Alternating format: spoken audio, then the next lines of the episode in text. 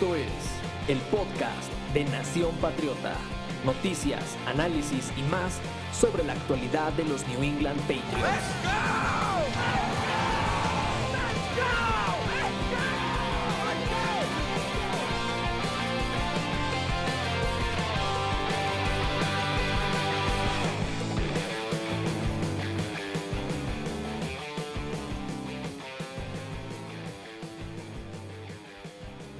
Tal amigos?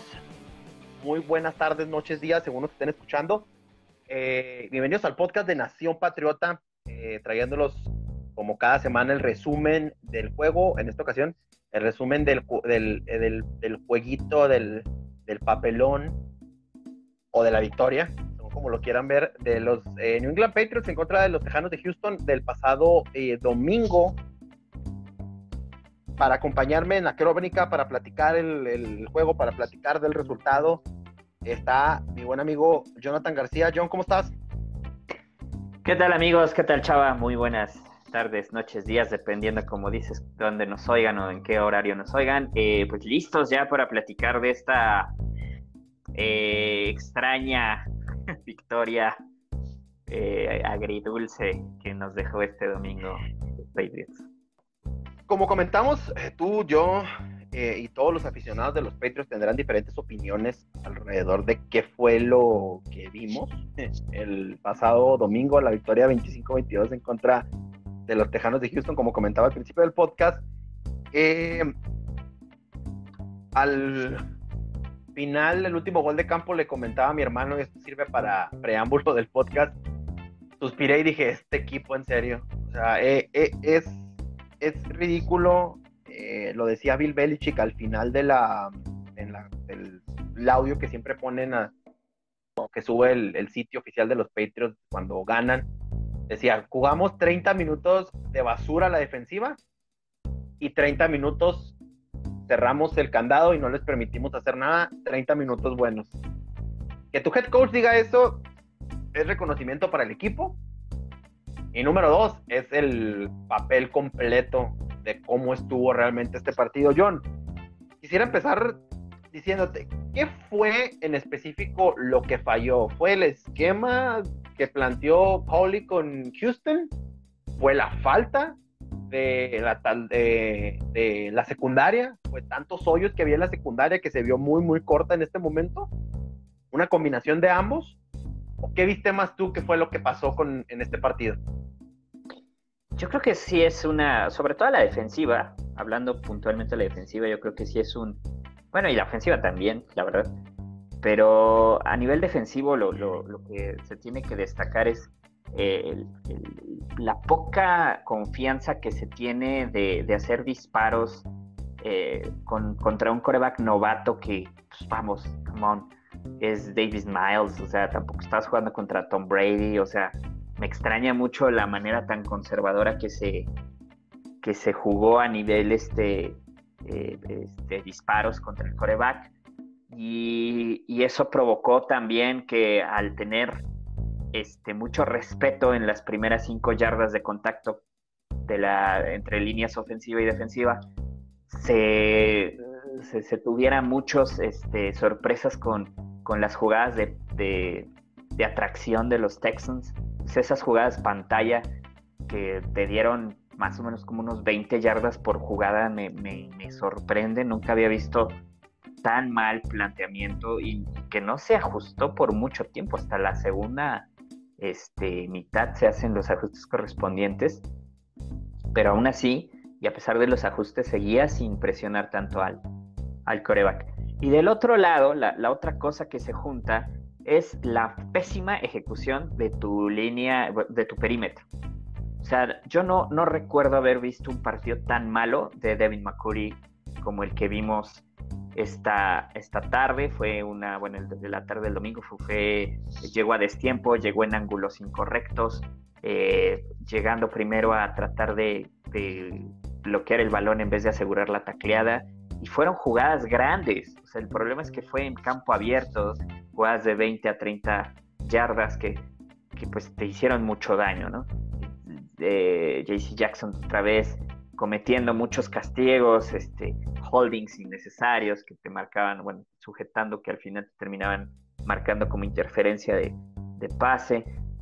Eh, y pues el resto de, tus corners no son tan habilidosos. Entonces se juntan las dos cosas y se hace una tormenta perfecta para que los Texans se te pusieran muy rápido al frente y, y, pues de pura, o sea, bueno, no de pura suerte, porque creo que sí hay un ajuste en los Patriots suficiente, pero también es, los Texans son cómplices de que los Patriots ganaran. Este partido no lo ganan los Patriots, con todo el dolor de mi corazón. Lo pierden los Texans por sus pésimas decisiones en el head coach de, hacer jugadas de engaño innecesarias en, equipos especiales y por la falta de, este, de saber manejar una ventaja con, con ataque terrestre que te estaba dando tanto y regalarle el balón muy rápido a los Patriots. Parece que son dos, dos factores fundamentales. Sí, como comentas, yo creo que otra de las maneras de, ver este partido, de resumirlo a, cuenta, a cuentas claras, es eso, es, este partido lo perdieron los Texans, no lo ganaron los Patriots. A los equipos especiales de, los Texans de una, una lágrima, la verdad es que bastante miserables, entre patadas. Eh, este Cami Fairbairn creo que estaba jugando un partido para que lo corten y me sorprende que no haya salido la noticia que ya lo cortaron los Texans porque vaya, vaya, vaya, vaya tristeza, vaya mal, mala ejecución de patadas. Eso también influyó a que los Patriots se permitieran acercar al marcador. Otra cosa que quiero resaltar es Chris Moore, el receptor de, del equipo de Houston, eh, que le hace el touchdown en el inicio del segundo cuarto es alguien que elevaron de la escuadra de prácticas. No estaba en el equipo titular de, Houston para este juego. Termina con cinco, cinco, recepciones, 109 yardas y un touchdown de parte de Daisy Mill en un dime muy, muy, muy, muy nuevo. Un Davis Mills, que es un coreback de tercera ronda, que es un proyecto, porque no es un coreback terminado, era alguien que hasta la misma gente en el combine le, llegó a preguntar el por qué no se quedó un año más en el colegial eh, y más con la clase que vienen de, mariscales de campo, que no es un producto terminado y que tiene que jugar porque Tyler Taylor pues parece que está maldito cada vez que juega bien y tiene, viene una lesión, viene algún problema, eh, le, perforan algo con una inyección los charles de Aldrede, esto último entrecomillado, claro. Eh, y, y, parece que no. Esto, este juego hubiera terminado peor y este juego lo hubieran ganado los Texans si Tyler Taylor hubiera estado ahí, porque Collie hubiera jugado un esquema muy mucho más agresivo con un coreback móvil y hubiera aprovechado esos, esas fallas y esa falta de jugadores en la secundaria. Al principio del juego, la carrera vuelve a ser una, un problema muy, muy grande. Le corrieron también lo que quisieron durante el primer drive en específico a los Patriots. Se veían eh, mal. Gotcha sale lastimado al final del juego dentro de las lesiones que hubo. Vamos a comentar más adelante de, algunas otras que pasaron. Eh, obviamente la presión para, a pesar de que Matt Judon sigue siendo el MVP de este equipo y que probablemente va a terminar siendo el MVP de este equipo eh, en la temporada y el final de la misma porque está en un modo monstruoso, rompió un récord ayer de, de que tenía Chandler Jones creo que Andrew Tippett, algo, algo así vi, en específico creo que fue el de Chandler Jones, en cuanto a, a sacks, al mariscal. Eh, los demás jugadores pues no, no se veían presentes en la defensa. Eh, Jamie Collins logró, lo logramos identificar en el campo de juego hasta la segunda mitad del juego cuando capturó a David, David Mills en una de sus clásicas por el centro. Eh, nadie lo detuvo. Ah, alguien más que se me escape de este, de este fatídico juego que, haya tenido así de este juego pues, bastante malito, John. En la defensiva. Lo bueno. en la defensa, Kyle Dodger también, este, lamentablemente no, no tuvo ahora sí una presentación tan amigable.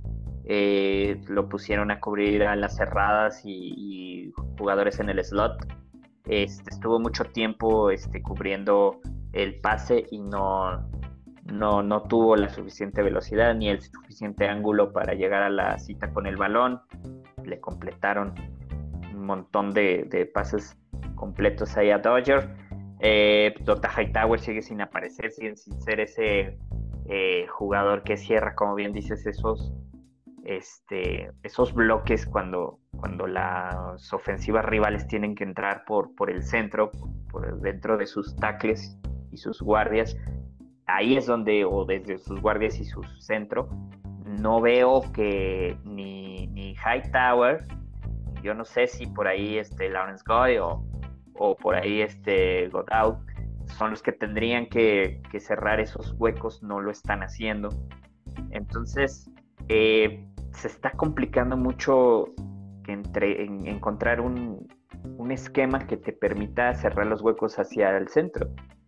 Pero creo que no es... O sea, este partido particularmente a mí me, me extrañó la manera en la que respetaron mucho a Miles, como ya comenté, pero también la ejecución a nivel velocidad los Patriots son muy pesados, ¿no?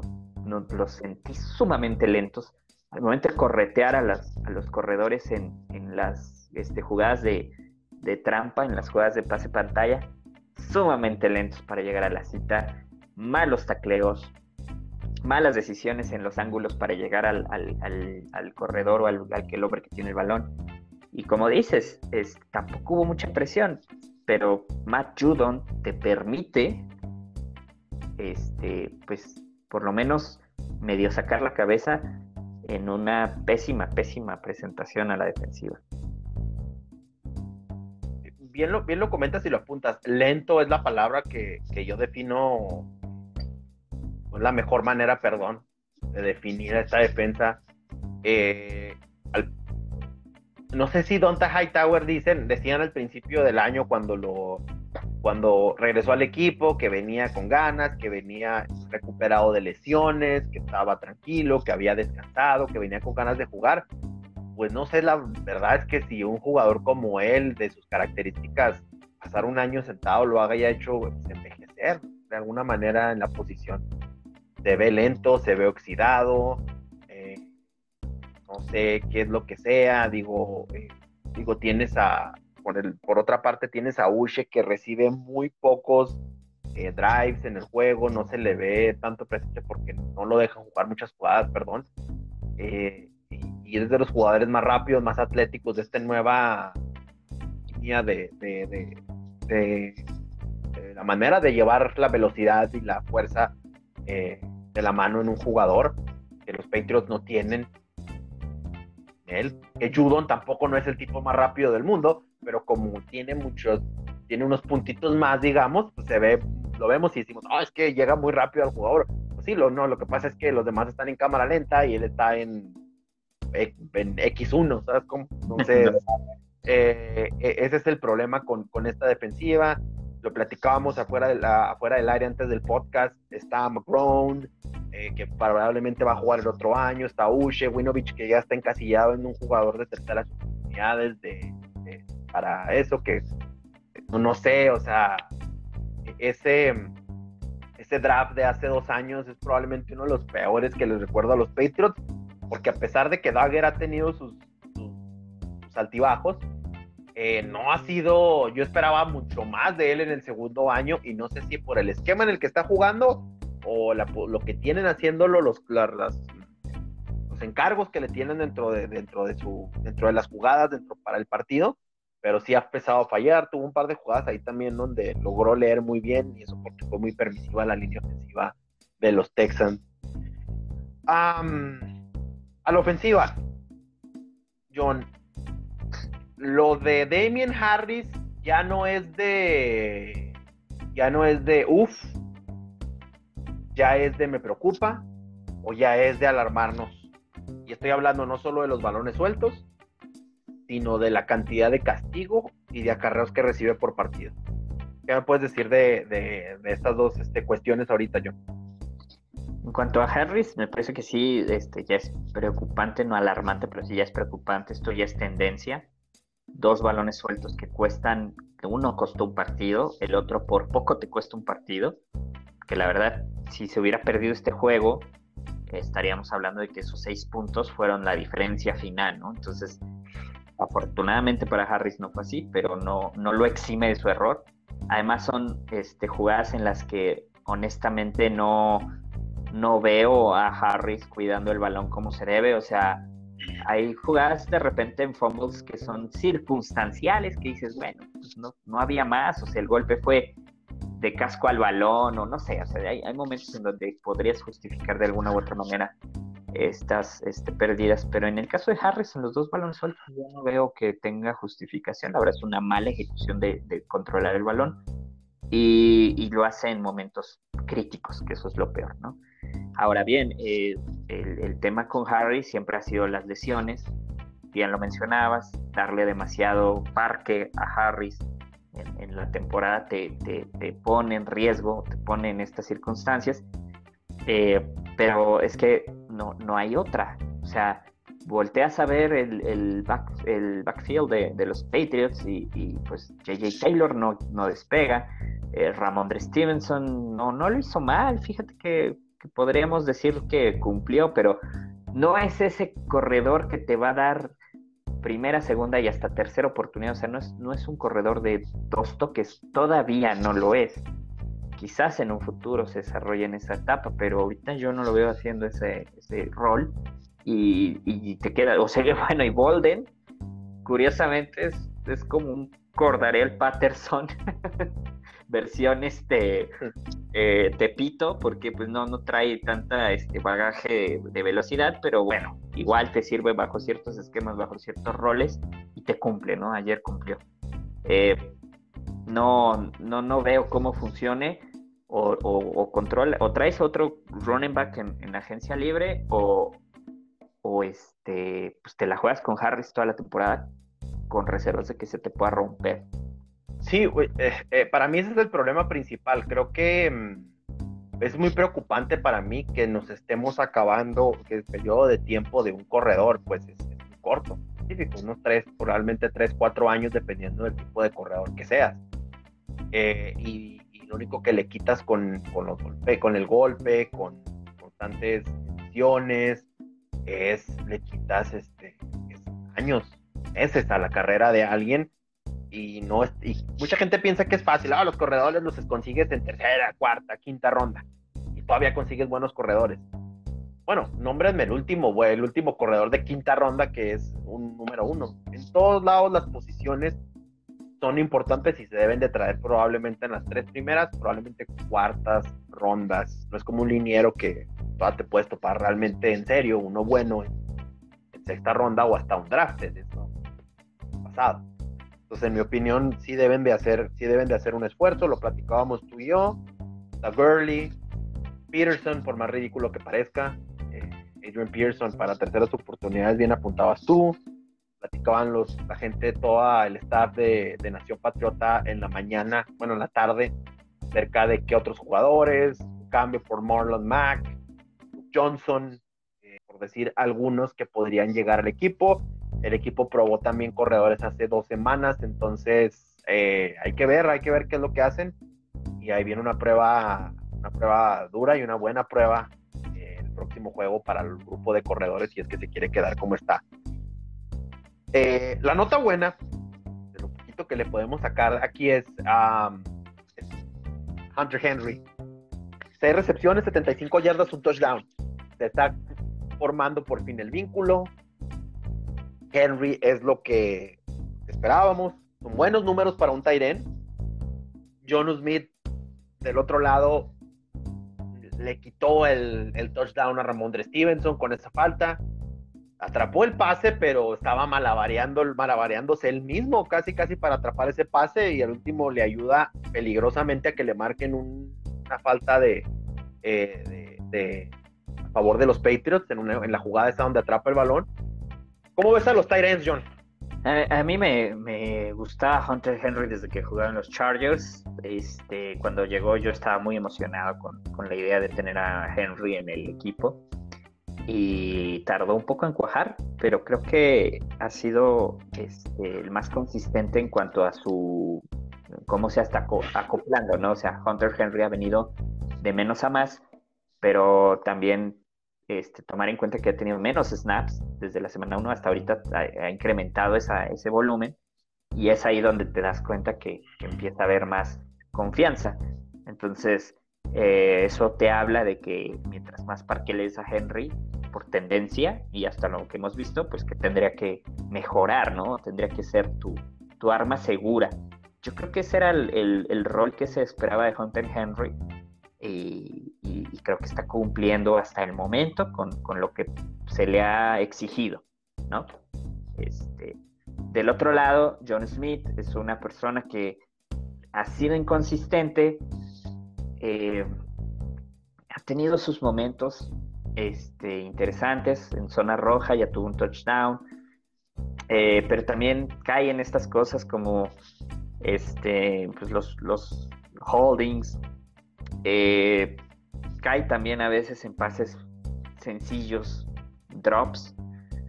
Entonces, mm, yo todavía no, no termino de convencerme de John Smith y yo todavía sigo esperando a ver a qué horas ocupa los dos.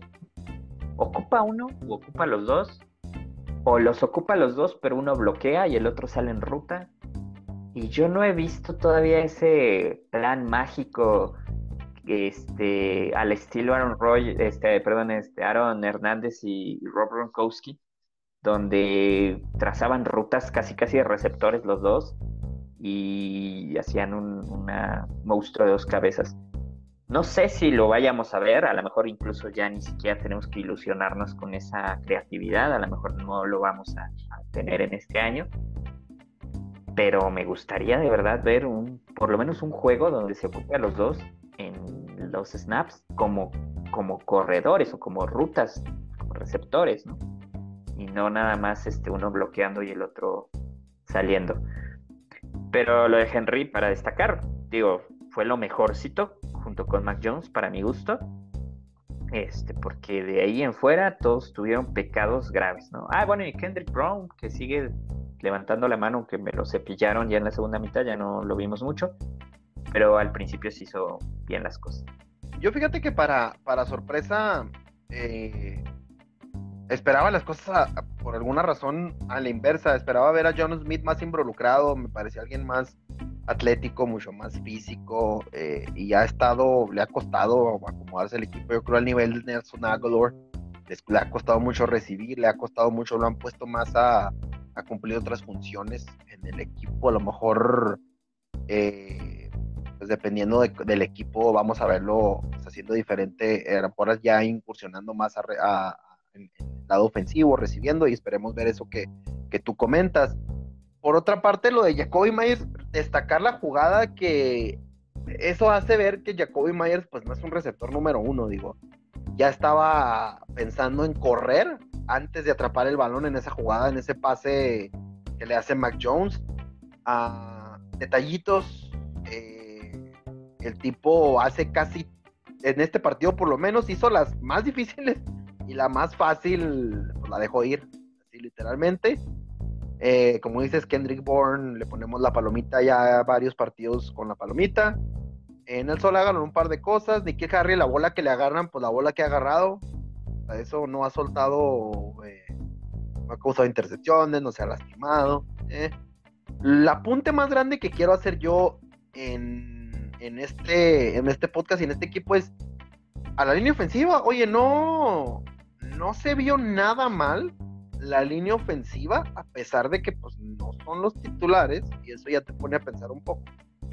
Pero por lo menos el centro, con Carras, con, con eh, Andrews, y se me olvida el nombre del otro ahorita en, en, quién era el otro guardia, era... Mm, Estaba este Cayus, ¿no? Era el otro guardia. Mm, no, era el otro tackle, que ese también es, ese es otro a, a, anotar en, Durant. Sí, o sea, los, dos guardias y el, y el este les ponemos una palomita y Justin Herrón no se vio mal en la izquierda, ¿eh? Curiosamente no, ¿eh? O sea, sí tienes la ah, o sea, Sí, sí, que o sea, tienes toda la ¿eh? O sea, eh, realmente no, no se vieron mal. Este, ojo, eh, son los Texans, aguas. Pero este, con todo y eso, o sea, ¿tuviste cuántos días de práctica? ¿Dos días? Full práctica. Lo demás fue, pues, medio acoplarte. Eh, este, pues para la gente que apenas está empezando a ver el deporte, que apenas le va agarrando el tema del fútbol americano, la línea ofensiva es una orquesta. Pues, todos tienen que estar bien sincronizados para saber este, a qué horas brincar todos al mismo tiempo a la orden del coreback. Eso es lo primero que tienes que, tener una sincronía perfecta.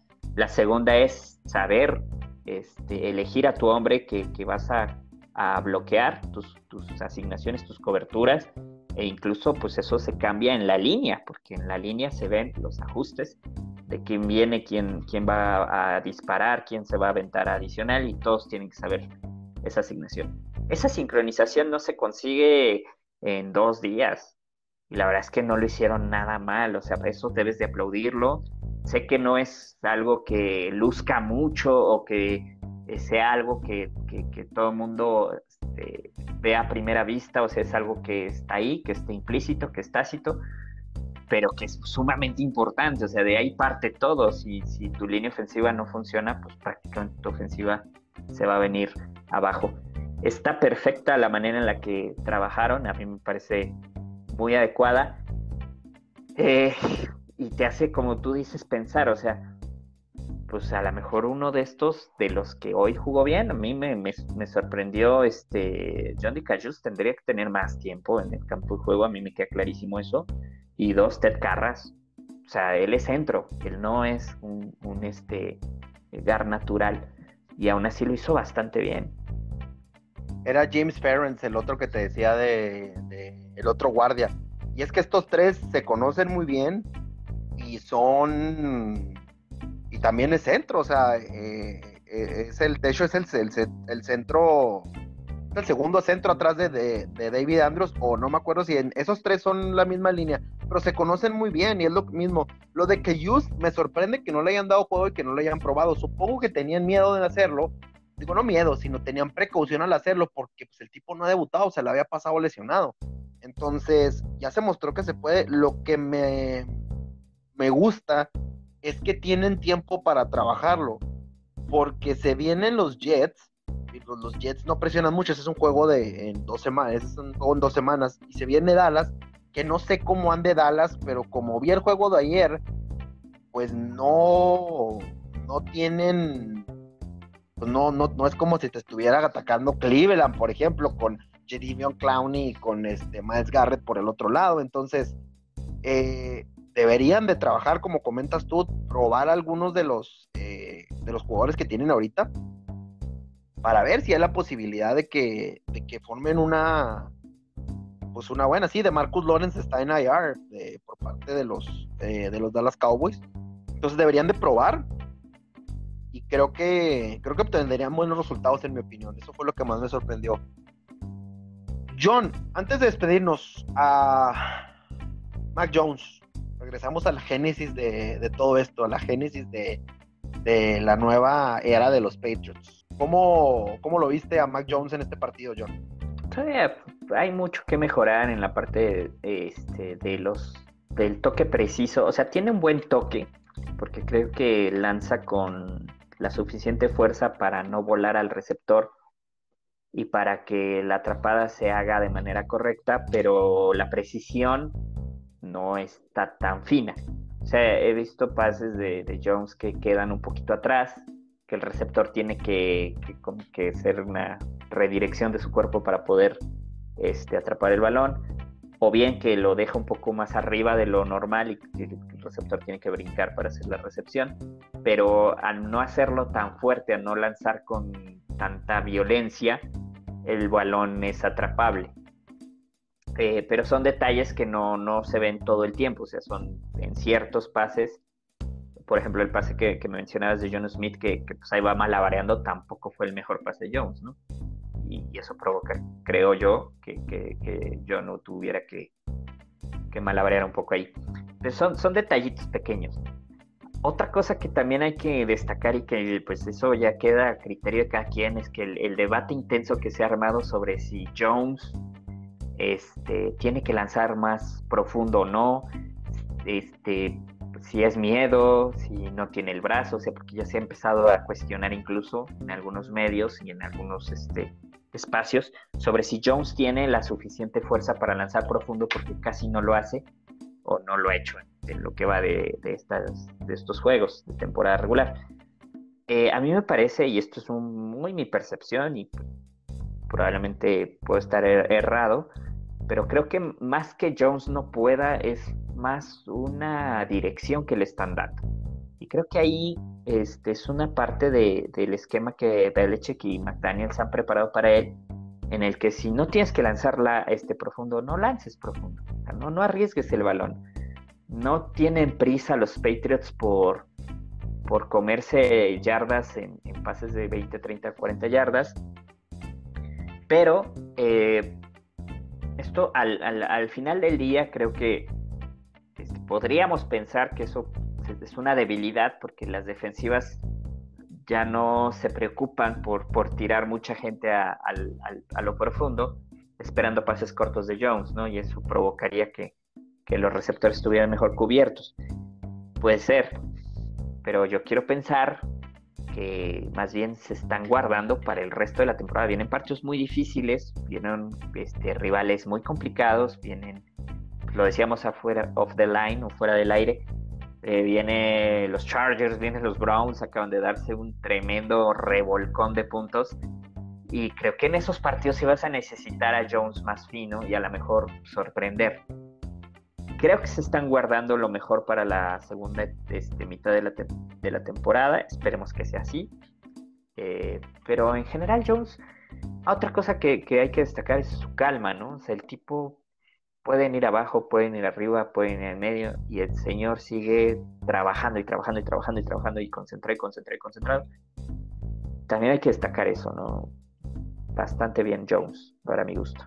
Sí, un tipo no, cero visceral, se le ve frustrado, en la intercepción se le vio eh, eh, frustrado, lanzó un par de, pases en este juego, como bien comentas, que sí yo si hubiera habido un mejor, una mejor secundaria, pues hubieran sido intercepciones y se vienen juegos contra secundarias muy buenas.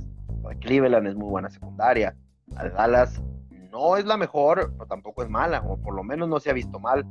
Eh, eh, tal, los partidos del partido contra los Jets son rivales divisionales, siempre está, eh, hay algo, siempre hay, hay, hay, se complica. Y pues los Chargers que Digo, si te enfrascas en un partido con ellos de hacer puntos, pues obviamente va a estar bien difícil que les ganes por las armas ofensivas que tienen, pero también si se saben defender, Santos Samuel Jr. les ha salido muy bien. Eh, Rashad Slater es uno de los mejores eh, tackles ofensivos de la liga en este momento, en mi opinión. Eh, y son chavos novatos, entonces es un equipo muy joven y que apunta para cosas grandes. John, ¿algo más que quieras agregar del partido? No, eh, pues bueno, este, victorias son victorias. Entonces, eh, a mí me parece que, que este, pues, aunque el partido sea pues feo, ¿no? En, general la ejecución, etcétera, pues se ganó. Y eso debe ser siempre positivo, ¿no? Es peor jugar bonito y, y perder, como pasó con Tampa Bay. Creo que, creo que sales más frustrado que si que si juegas feo y al final ganas. No obstante, y a pesar de eso, hay mucho que trabajar, se vienen rivales mucho más difíciles, se vienen situaciones mucho más complejas, y yo creo que sí tendríamos que estar este, eh, pues, más, más eh, preocupados, por llamarlo de alguna manera, de los errores que no se han corregido desde la semana 1, ¿no? Entonces, pues seamos pacientes, seamos positivos, pero sí el panorama no, no se ve tan, tan agradable para los Patriots y no se hace algo diferente.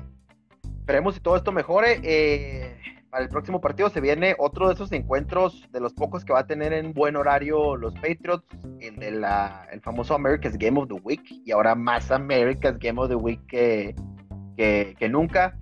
El partido en contra de los Dallas Cowboys Allá no sé cómo se vive ese partido, John, pero aquí, desde donde este, me encuentro yo, desde la aún soleada y calurosa ciudad Juárez, Chihuahua, es la locura ver jugar al Dallas contra cualquier otro equipo y más contra los Patriots porque los consideran aquí pues paleros a los que le vamos a los, a los Patriots, ¿verdad? Porque no estamos en el demográfico de la edad de Troy Eggman.